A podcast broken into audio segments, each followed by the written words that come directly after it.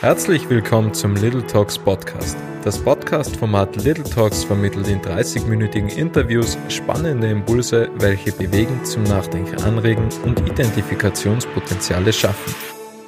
Heute spreche ich mit Birgit Bruckner. Sie war auch schon einmal im Podcast Nummer 11 mit Mindset Money und Claudia Aschur. Und Birgit Bruckner ist Finanzpsychologin und sie war von 2003 bis Anfang 2010 am Kapitalmarkt tätig und heute werden wir ein bisschen über ihre Vergangenheit sprechen. Und das Thema ist Horrorgeschichten am Kapitalmarkt. Hallo Birgit. Hallo, danke für die Einladung. Schön hier zu sein. Birgit, wenn dich jemand fragt, was du eigentlich genau machst, was antwortest du da? Weiß jeder, was eine Finanzpsychologin ist? Ähm, äh, weiß es irgendjemand? Ich glaube, die Frage muss man manchmal umdrehen. Äh, die Finanzpsychologie ist leider im europäischen Raum sehr äh, vernachlässigtes Thema. Ähm, es ist wenig bewusst, wie viel Geld in dem Thema eigentlich drinnen steckt, denn jeder von uns selber trifft Entscheidungen und damit ist es ausschlaggebend, ob ich äh, ein Investment zu einem Gewinn oder einem Verlust verwandle, denn es ist abhängig davon, wie ich meine Kauf- und Verkaufsentscheidungen treffe. Und Finanzpsychologie beschäftigt sich genau damit, wie jeder einzelne von uns Entscheidungen in der Geldanlage trifft ähm, woran er da arbeiten kann. Und da gibt es durchaus persönliche Unterschiede, alleine von der, vom Wissensstand her, vom Anlageaspekt her, vom Zugang. Und damit beschäftige ich mich ganz intensiv, um aufzuzeigen, wie man allein durch einen veränderten Umgang mit Informationen, mit der Entscheidungsfindung ein besseres Anlageergebnis erzielen kann. Und wie kommt man zu dem Themenbereich? Wolltest du damals schon als kleines Mädchen ähm, ja, also ich kann mich erinnern, ich bin in der Sandkiste gesessen und habe gesagt, ich möchte unbedingt Finanzpsychologin werden, weil das gibt es nicht. Ähm, na, wie war es? Ähm, also als Kind wollte ich Tierärztin werden, wie jedes Mädchen wahrscheinlich. Ähm, dann wollte ich äh, in die Psychologie gehen, habe auch Psychologie studiert und habe aber dann festgestellt, dass ich mit dem Themenschwerpunkt, den ich machen wollte, nämlich therapeutisches Reiten, äh, einfach nicht mein Überleben sichern kann. Und ich habe immer während meines Studiums gearbeitet und über Zufall bin ich dann in eine Bank gekommen und habe als äh, geborener Österreicher den Unterschied zwischen Aktien und Anleihen nicht gekannt und habe mich dann langsam dort reingetigert und zum Abschluss meines Studiums hat mir dann der Vorstand angeboten, im Unternehmen zu bleiben. Und äh, ich habe mich dort sehr wohl gefühlt, fand das Thema sehr spannend und bin dann richtig tief eingetaucht. Und schon während meiner Zeit als, äh, in der Bank habe ich immer wieder reflektiert, die Modelle, die Strategien, die Herangehensweisen mit meinem Wissen über menschliches Denken und Entscheiden und habe mir gedacht, das kann einfach nicht funktionieren. Ich kenne keinen Homo economicus, ich kenne keinen rationalen Anleger. Ähm, so werde ich nicht Entscheidungen treffen können. Und habe vor allem dann in meiner Beratungsleistung, in der Anlageberatung, schon sehr viel finanzpsychologische Aspekte reingenommen, habe mich dort eingelesen und das meiste kommt natürlich aus Amerika, um einfach aufzuzeigen, wie man hier besser entscheiden kann und welche Stolperfallen man ganz klar auslassen kann. Und als ich dann beschlossen habe, aus der Bank rauszugehen, äh, hatte ich Angebote in andere Finanzunternehmen zu gehen, habe mir aber gedacht, ich möchte jetzt was anderes machen und habe mich dann selbstständig gemacht mit den Themenschwerpunkten Verhaltensökonomie und Finanzpsychologie. Spannend. Ähm, Covid-19, wie, wie hast du das wahrgenommen? Wie geht eine Finanzpsychologin mit so einer Krise um? Ähm, also auf der Finanzseite persönlich hat es mich jetzt wenig getroffen, weil ich schon sehr breit aufgestellt bin, weil ich meine Krisenszenarien habe das heißt, Nervosität im Sinne von, was passiert am Kapitalmarkt, war wenig da. Das, was passiert ist, war, dass mit ähm, 16. März kam eine Absage nach der anderen rein. Also alle laufenden Veranstaltungen für das erste Halbjahr wurden abgesagt oder äh, in das dritte Quartal verschoben, wo ja mein Ausblick auch relativ überschaubar ist. Das heißt, ich war in einer Situation, wo 80 Prozent meines Einkommens weggebrochen sind. Und das hat schon ein Umdenken dahingehend gebracht, äh, das eigene Leistungsportfolio nochmal durchzusehen und zu schauen, wo kann ich mich fit für die Zukunft aufstellen. Ähm, was heißt es für mich, wenn Präsenzveranstaltungen, also Unternehmen, also Veranstaltungen in Unternehmen oder auch Vorträge als Speaker einfach nicht mehr möglich sind. Und das hat schon Zeit gebraucht, auch sich da wieder einzufinden und zu sortieren von den Möglichkeiten, was sind die Dinge, die ich auch machen möchte. Das heißt, das Leistungsportfolio geht jetzt mehr Richtung Online, Online-Seminare, Online-Tätigkeiten, Webinare wahrscheinlich, oder? Ja, ähm, also Webinare hätte ich gerne deutlich mehr gemacht. Dann ist aber einfach die Situation, dass wenn man Mutter ist und ähm, der Kindergarten zumacht und man eine kleine Tochter zu Hause hat, äh, es nahezu unmöglich ist, ein Webinar zu halten, weil auch der, ähm, der, Rück, also der Rückhalt meiner, meiner Eltern einfach nicht mehr möglich war. Also sehr viel der Zeiten, wo ich einfach auch unterwegs war, äh, hat meine Mutter abgedeckt. Und das war ich dann auch nicht mehr da. Das heißt, ich war sehr viel Hausfrau plötzlich, Hausfrau und Mutter und konnte weniger in meinem beruflichen Tun weiter tun, als an Chancen da gewesen wären. Wie geht man dann mit dem um? Also wahrscheinlich schwierig. Also natürlich, das Kind steht immer im Vordergrund, ja, also, ähm, nehme ich an. Hoffe ich. Es, ähm, ja, nein, es war, meine Tochter hat die Zeit unglaublich genossen, weil ähm, wir sehr viel Zeit miteinander gehabt haben und auch ganze Tage und damit äh, andere Dinge machen konnten als sonst vielleicht. Ähm, persönlich ist es schon was frustrierend einfach zu sehen, welche Chancen und Möglichkeiten da wären, man sie aber einfach nicht nutzen kann, weil es zeitlich nicht möglich ist. Weil man einfach nicht äh, die Zeitfenster hat, um ein Webinar anzubieten und um 22 Uhr dann ein Webinar zu machen, ist die Frage, wie viele Teilnehmer man dann noch hat und wie gut die eigene Leistungsfähigkeit dann noch ist. Und äh, wenn alle zu Hause sind, ist auch die Ruhe für ein Webinar nicht unbedingt gegeben. Ich habe ein, ein Bar gehalten, da bin ich ausgewandert eben zu meinem Bruder in dessen Haus, weil einfach äh, dann keiner hereinkommen kann und mittelefonieren möchte. Ähm, also Kinder akzeptieren im Alter von drei ähm, wenig verschlossene Türen und es ist auch nicht meine Art, wie ich es sonst handhabe. Und ich hatte zwei, drei Calls, wo dann meine Tochter natürlich auch irgendwann gemeint hat, sie rede jetzt mit. Und saß halt dann kurz am Schoß, hat dann festgestellt, es ist doch langweilig. Äh, und sie Über Pflanzen zu reden mit drei Ja, ja, das ist jetzt nicht so ihr Thema. Vor allem hat sie da einen, einen eigenen Zugang, was man mit Geldscheinen machen kann. Mhm, mh. Und rückblickend betrachtet, würdest du etwas anders machen in dieser Zeit mit dem Lockdown oder würdest du es genauso wieder machen? Ähm, für mich persönlich, ich glaube, ich würde ganz einfach ähm, akzeptieren, dass es so ist. Ich habe sicher zwei, drei Wochen damit gehadert, wie kann ich dann jetzt doch noch ein Webinar machen, was kann ich da machen und vielleicht einfach sagen, okay, es ist jetzt nicht die Zeit. Ich habe bin in der Situation, wo ich vielleicht manche Dinge nicht umsetzen kann, wie andere Mitbewerber, die ich durchaus beobachte auch, und zu sagen, es ist so. Ja, weniger äh, Mindfuck, also weniger sich zu in eigenen Gedanken zu vergraben, was wäre wenn und ich könnte und wie würde das gehen. Ähm, ich glaube, ich habe mich da sehr gestresst eine Zeit lang, um einfach zu akzeptieren, es geht jetzt nicht. Ist Akzeptanz einer der größten Problemlöser oder beziehungsweise ähm, ist Akzeptanz eine, eines der größten Werkzeuge, um, um mit Situationen besser umzugehen? Ähm, ja.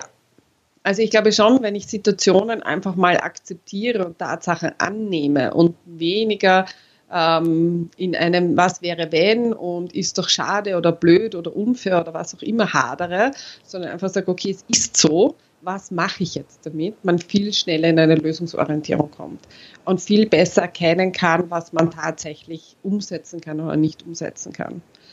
Äh, in meinem Fall war es dann einfach, dass ich begonnen habe, Online-Kurse vorzuscripten, weil das eine Tätigkeit war, die ich ähm, auch zwischendurch einmal machen kann, mich eine Stunde hinsetze und wenn dazwischen wer kommt, mich stört, es weniger dramatisch ist, als wenn jetzt äh, 150 Leute mithören, wie meine Tochter mitreden möchte.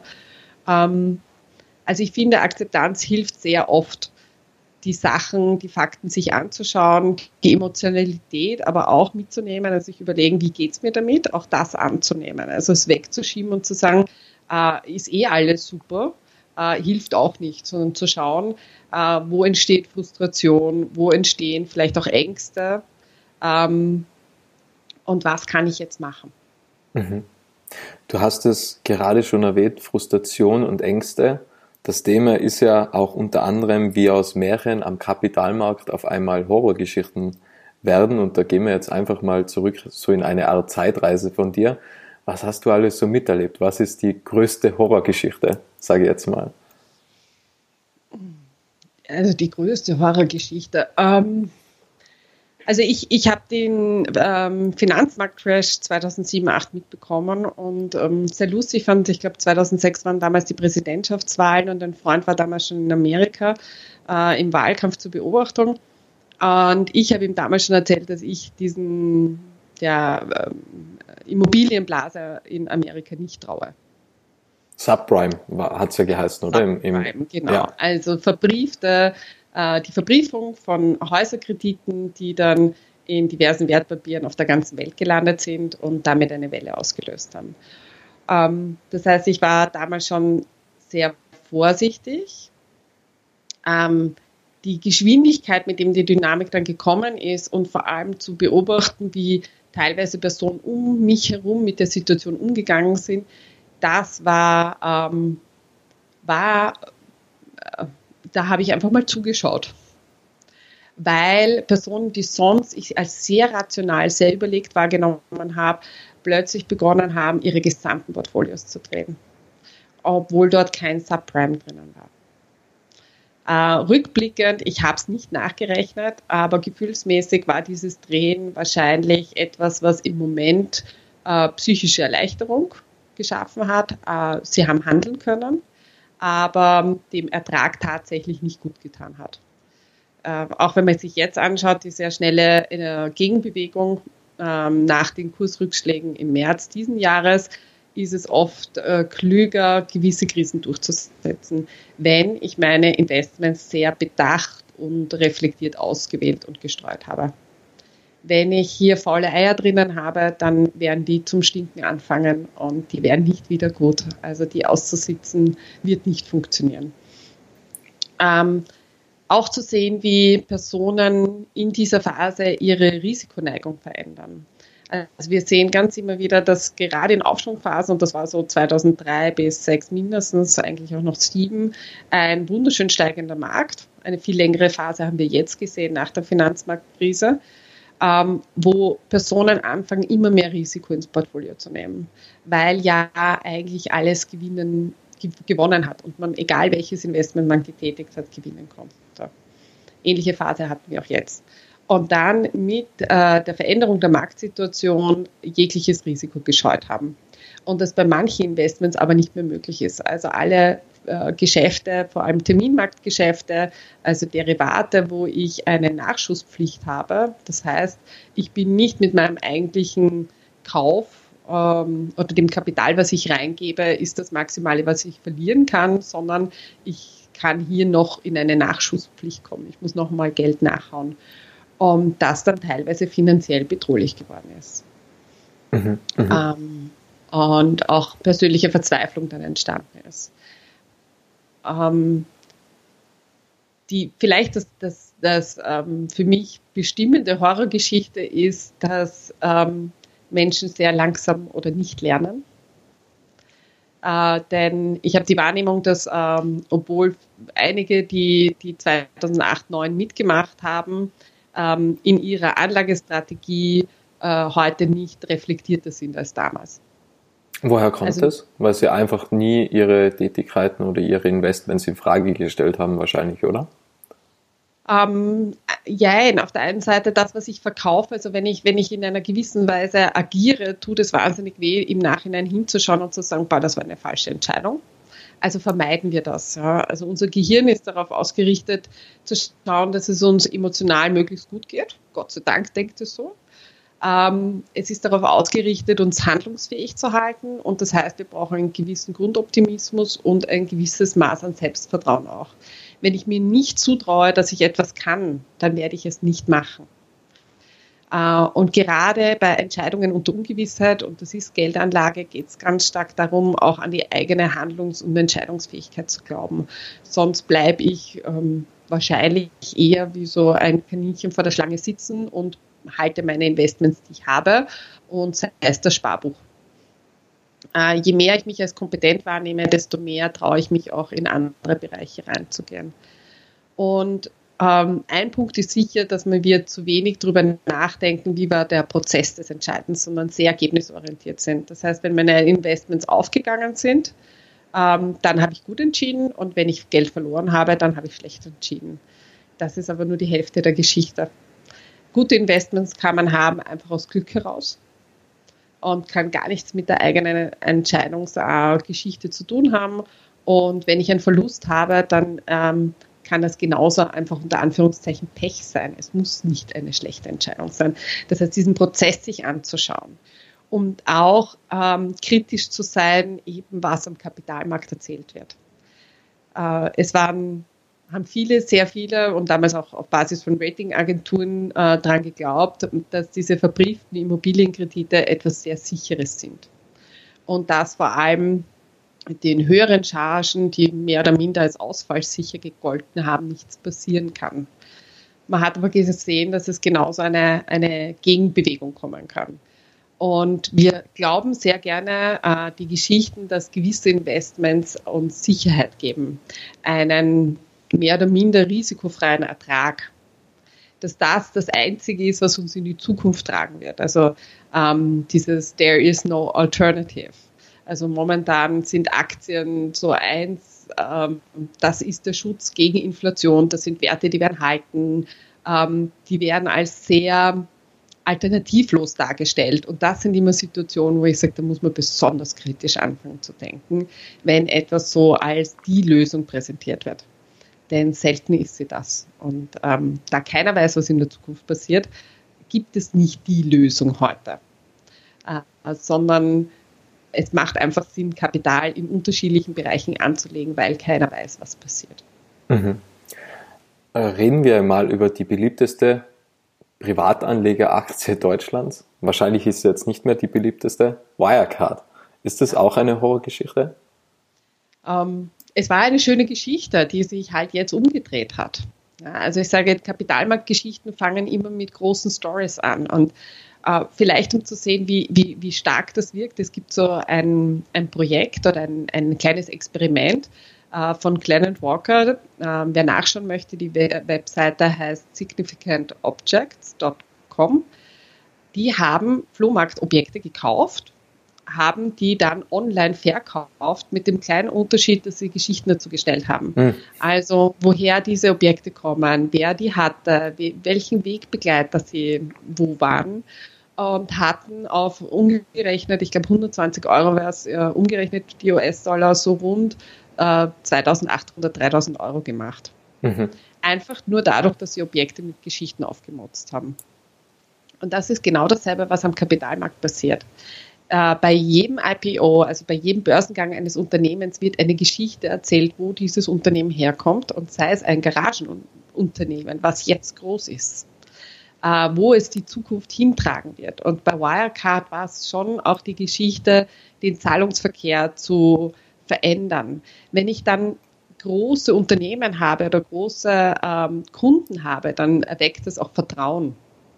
Also ähm, ich glaube, die ÖBB haben teilweise zum Beispiel diesen Zahlungsverkehr genutzt. Ähm, bei Wirecard sicher auch immer wieder das, die, die politische Nähe, aber einfach, dass dieses Unternehmen in sehr vielen ähm, Bereichen genutzt wurde, schafft Vertrauen und gibt die Idee wieder, dass der Zahlungsverkehr nicht anders funktionieren kann. Und das macht es natürlich attraktiv. Und mit einem guten Marketing, äh, mit guten Unternehmenspräsentationen, wo ich diese Geschichten immer weiter schleife, schaffe ich es, ähm, dass das kritische Denken abnimmt. Also ich versuche nicht mehr oder versuche weniger zu verplausibilisieren, stimmt denn die Geschichte? Und wie sehr kaufe ich hier äh, eine Idee von der Zukunft? Und wie sehr verkaufe ich äh, oder wie sehr kaufe ich reelle Unternehmensgeschichte? Oder tatsächliches Zahlenwerk. Äh, gegen Manipulation und Bilanzfälschung ist man natürlich ziemlich machtlos, da kann keiner dahinter schauen. Ähm, ich habe Wirecard selber nie auf meinem äh, Investmentportfolio gehabt oder auf meiner Watchlist. Daher habe ich die Unternehmensgeschichte jetzt weniger gut verfolgt, aber wir sehen diese Geschichten immer wieder. Und je glitzernder Unternehmensgeschichten sind, desto skeptischer werde ich. Gerade bei Dingen, die neu sind, weil da ist es viel, viel schwerer, das zu verplausibilisieren, was stimmt, was stimmt nicht. Es gab ja schon öfters die Gerichte in den Medien, dass da gewisse Manipulationen sind bei Wirecard. Wie sollte man da als Anleger umgehen? Ist die Geschichte von Wirecard oder war die Geschichte von Wirecard einfach so schön, dass man das nicht glauben hat können? Ähm, ich weiß nicht, meistens ist es so, dass diese Stimmen zu wenig gehört werden. Also wir haben so einen eigenen Newsfilter auch. Also gibt es jetzt nicht nur in den Social Media, sondern wenn wir an etwas glauben, dann werten wir gegenteilige Meinungen automatisch ab. Also wenn ich der Meinung bin, ähm, die Welt funktioniert so und jemand kommt und sagt, das stimmt nicht, das ist anders, dann werde ich versuchen, dessen Gründe zu entschärfen. Und so ist es auch, kann es auch Whistleblowern passieren, die dann melden, dass hier ähm, Manipulationen stattfinden, dass die dann abgewertet werden, weil sie äh, dem Unternehmen schaden wollen, weil sie dort gekündigt wurden. Also dem werden dann unlautere persönliche Motive zum Beispiel unterstellt. Und damit nehme ich die Informationsquelle nicht mehr. Warum das in Aufsichtsgremien und Einrichtungen hier nicht gemacht wurde, dass nicht ähm, dem nachgegangen wurde oder dem vielleicht ansatzweise nachgegangen wurde, aber auf dem ersten Blick die Täuschung so derart gut war, dass es nicht sichtbar war, kann ich in dem Fall nicht ähm, beurteilen. Aber ganz allgemein äh, kennt das jeder, wenn er ein Investment hat und von dem sehr überzeugt ist und dann kommen hier äh, schlechte Zahlen oder schlechte Meldungen aus dem Unternehmen, dann haben wir die Tendenz, diese Meldungen abzuwerten. Also das ist halt zwischendurch mal so. Oder ähm, die werden schon wieder mit was Gutem kommen. Also sehr schnell an unserer eigentlichen Geschichte dranbleiben. Und das ist eigentlich ähm, ein, eine ganz schlechte Strategie bei der Geldanlage, sondern da geht es darum, gerade bei Einzelwerten durchaus diesen negativen Nachrichten nachzugehen und zu schauen, was steckt dahinter. Nicht, weil ich mein Investment sofort abstoßen muss, aber ich ein besseres Risikobewusstsein entwickle und sensibler werde in der Wahrnehmung, wenn hier sich ähm, mehr, mehr Geschichten, mehr Meldungen in, in eine Richtung verdichten, die negativ sein könnte. Du hast es vorhin schon angesprochen, wir waren jetzt äh, sehr, sehr lange in einem Hoch vom Aktienmarkt, wo alles gestiegen ist. Ich glaube 2001, 2002 gab es ja die Krise mit der New Economy, 2008, 2009 der Häusercrash, also Subprime-Krise und jetzt sind wir in einer neuen Krise. Sind, ist, wie lange dauert die Krise an und was passiert danach? Gibt es dann noch eine länger anhaltendere Kurve mit mehr Gewinnen? Oder könnte es sein, dass in fünf Jahren schon wieder der nächste Crash vor der Tür steht? Oder in drei Wochen. Ähm, ich habe keine Ahnung. Also, wenn man sich die Theorie von, von Marktblasen und Kursentwicklungen anschaut, dann gibt es ja schon so eine zyklische Bewegung auch. Also auch in der, in der äh, Realwirtschaft gibt es immer wieder die, die Idee der Zyklen. Inwieweit die Berechtigung oder, äh, haben oder nicht, muss jeder für sich selbst beurteilen. Wir haben hier einfach eine Situation durch einen externen Schock, bestehende Fehllagen sich verschärft haben oder ähm, verstärkt haben, auch deutlicher werden. Äh, wir haben einen sehr langen steigenden Marktzyklus und ich frage mich schon länger, inwieweit die Realwirtschaft dem entspricht. Die Frage ist, ist der Kapitalmarkt noch etwas, was Realwirtschaft abbildet oder hat er sich verselbstständigt? Nämlich durch viel mehr Psychologie und Kapital, Kapitalströme. Also die Globalisierung ähm, hat ja auch mit sich geführt, dass Kapital sehr schnell zu und abfließen kann global betrachtet und damit natürlich auch gewisse Bewegungen verstärkt oder verschärft werden. Wenn wir uns anschauen, was sich realwirtschaftlich mittlerweile weltweit tut und man sich anschaut, was der Kapitalmarkt macht, dann ist hier ein großes Gap. Also glaubt man ähm, der klassischen Kapitalmarkttheorie, da muss sich dieses Gap schließen. Es schaut nicht danach aus, als würde die Realwirtschaft derart schnell ähm, eine, also dieses berühmte angesprochene V-Entwicklung, also ein Rebound sehr schnell wieder die Erträge erwirtschaften und damit ähm, die Aktienkurse eigentlich die Zukunft wieder abspiegeln. Das wäre so eine Erklärung, eine Geschichte. Äh, die andere Geschichte ist, dass sich äh, der Kapitalmarkt und vor allem der Aktienmarkt derart verselbstständigt hat, dass er getrieben ist von Liquidität. Und solange der Zustrom an Käufer größer ist als der Anteil der Verkäufer, steigen die Kurse. Egal was ein Unternehmen tatsächlich real dahinter erwirtschaftet. Ähm, und ob dieser Aktienkurs derart ähm, sich weiterhält, weil einfach Kapital aus anderen Bereichen hier reinströmt ähm, oder das Ganze doch bricht, äh, wissen wir im Rückblick, aber nicht im Vorausblick. Ich finde, die Differenz ist beachtlich. Die äh, Kurserholung angesichts der eintrübenden gesamtwirtschaftlichen Betrachtung ähm, beängstigend fast. Also man sieht schon, was meine Geschichte ist. Ähm, aber meine Geschichte kann einfach auch nur eine Geschichte sein. Mhm. Und der Kapitalmarkt kann auch so, wie du es angenommen hast, fünf Jahre weiter prosperieren und dann kommt eine Korrektur. Wäre wär vielleicht eine Finanzkrise, also für mich klingt das immer so, als ob das System unaufhaltbar war. Weil wenn man sieht, was jetzt eintreten hat müssen, damit Kurse sinken, wirkt es irgendwie so, als ob dieses System ohne Lockdown eigentlich nicht mehr zu stoppen war. Hätte es überhaupt, weil jeder hat ja irgendwie spekuliert, da gibt es ja sehr viele Berichte und so, dass 2020, 2021 sicher eine Finanzkrise kommt. Ähm, jetzt ist was anderes dazwischen gekommen. Wer überhaupt zur Finanzkrise zustande gekommen? Also wenn man das jetzt so sieht, wie sich von der Realwirtschaft der Kapitalmarkt abgetrennt hat. Ähm, also ich glaube, was es braucht für eine Krise am Kapitalmarkt, wäre ein Glaubensverlust. Solange die Mehrheit der Investoren der Meinung ist, dass ihr Geld in Aktieninvestments, Immobilieninvestments, Goldinvestments, äh, Kryptowährungen gut aufgehoben ist, solange werden sich die Preise mehr oder weniger stabil verhalten. Das heißt, es muss ähm, zu einem ganz starken Glaubenseinbruch kommen wodurch der ausgelöst wird, ist nie vorhersehbar. Also was, was könnte am Kapitalmarkt ähm, den Glauben treffen? Das wäre ganz sicher der Konkurs, die Insolvenz eines sehr großen Unternehmens. Ähm, vielleicht sogar, dass etwas im, im Technologiebereich passiert. Was ich sehr kritisch sehe, ist zum Beispiel, äh, dass im S&P 500 ist ein äh, marktkapitalisiert gewichteter Index. Das heißt, jene Aktienwerte, die sich in der Vergangenheit besser entwickelt haben, werden im Index stärker gewichtet. Und das hat zur Folge, dass die Big Five plus Netflix, glaube ich, oder nein, der IT-Sektor allgemein im S&P 500 ein Gewicht von 27,5 Prozent hat. Das sind aber Daten von, ich glaube, Mai. Also es wird jetzt noch höher sein. Das heißt, es ist eigentlich kein breit gestreuter Index mehr. Ähm, und es zeigt für mich so eine, eine ungesunde äh, Entwicklung, eine Konzentration in eine Richtung.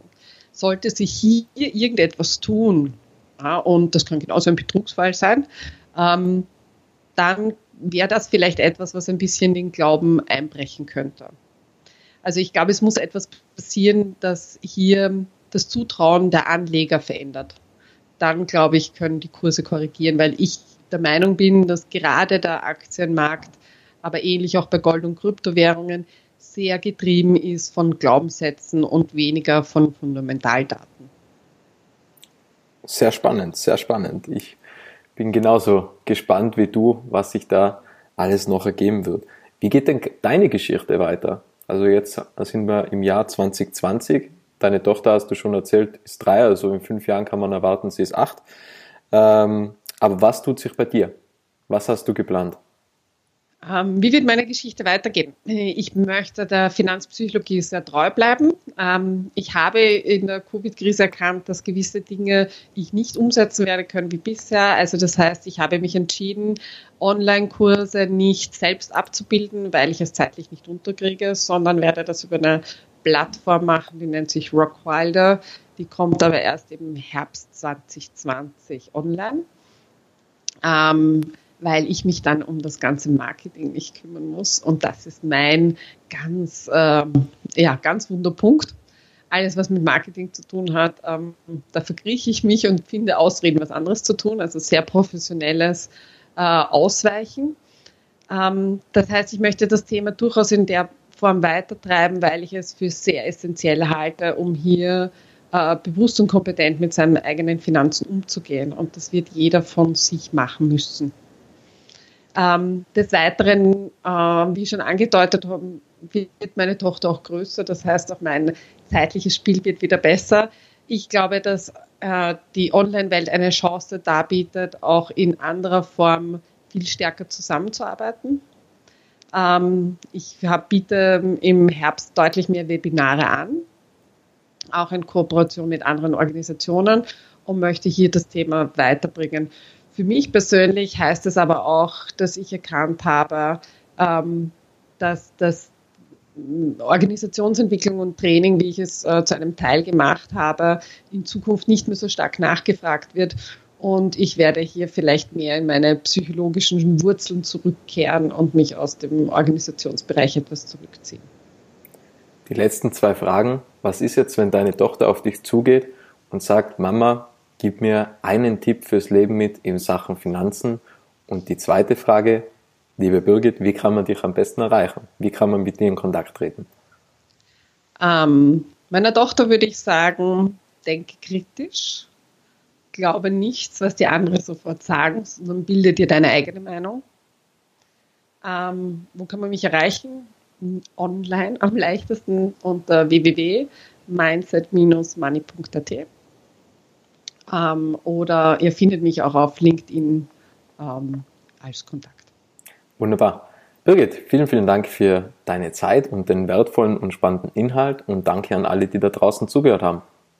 Auch danke von meiner Seite. Habt alle eine gute Zeit. Tschüss.